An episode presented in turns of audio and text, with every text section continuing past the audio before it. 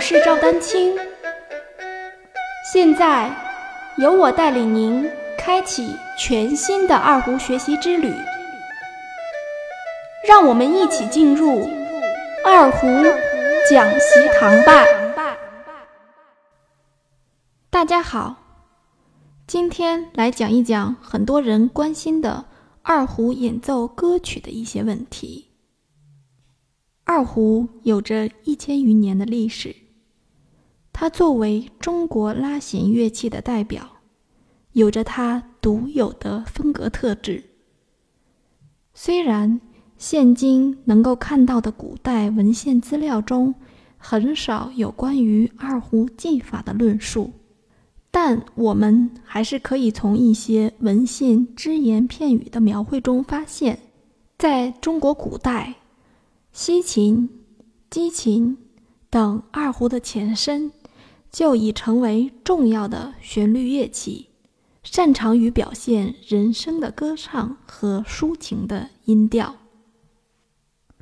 二胡作为一件用马尾摩擦琴弦发声的乐器，这个发音特点就导致二胡有着其他类型乐器。无可比拟的旋律化优势。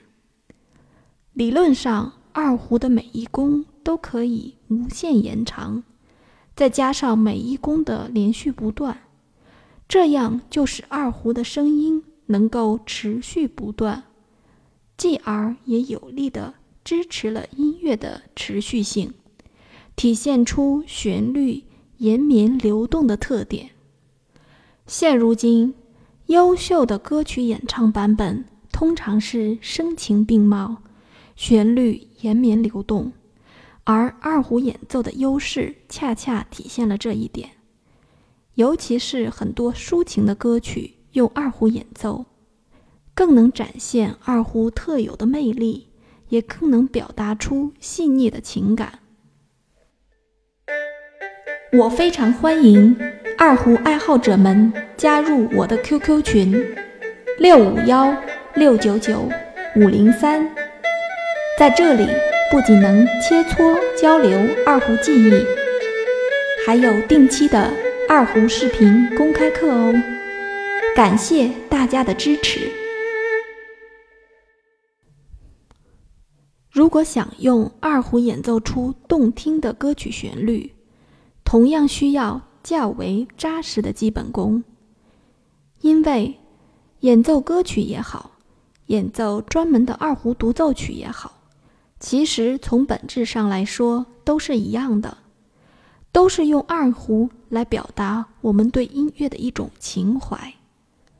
那么，如果我们听到的歌曲很好听，想用二胡来演奏，最终还是需要落实到我们对于乐器的。操控上，强弱、虚实、快慢的细腻变化，一定是通过较为精确的技术手段操作来得以实现。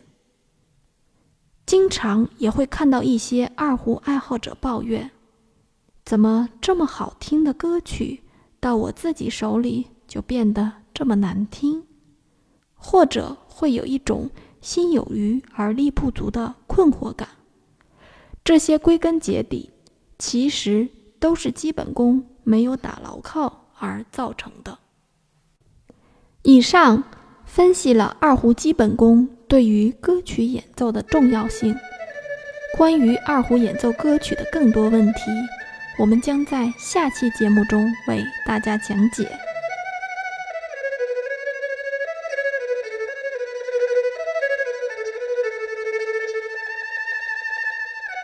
欢迎继续关注我的节目《二胡讲习堂》。